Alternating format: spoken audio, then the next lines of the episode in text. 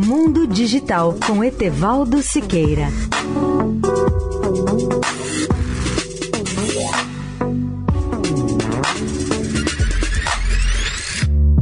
Olá, amigos da Eldorado. Vocês já imaginaram o que significa lançar uma espaçonave rumo à Lua com a missão de recolher amostras de rochas lunares e trazê-las para a Terra?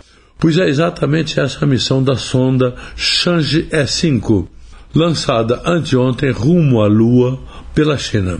A Chang'e E5 tem como objetivo perfurar um buraco de 2 metros de profundidade na superfície da Lua, recolher uma amostra de cerca de 2 quilos e trazê-la para a Terra.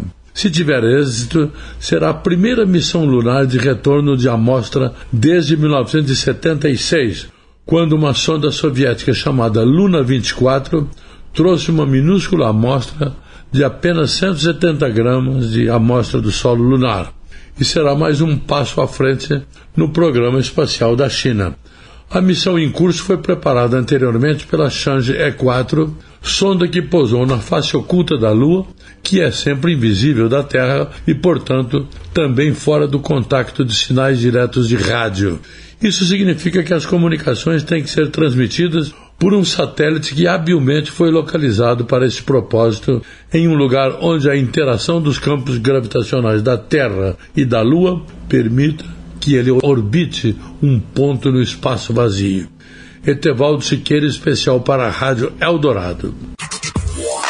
Mundo Digital com Etevaldo Siqueira.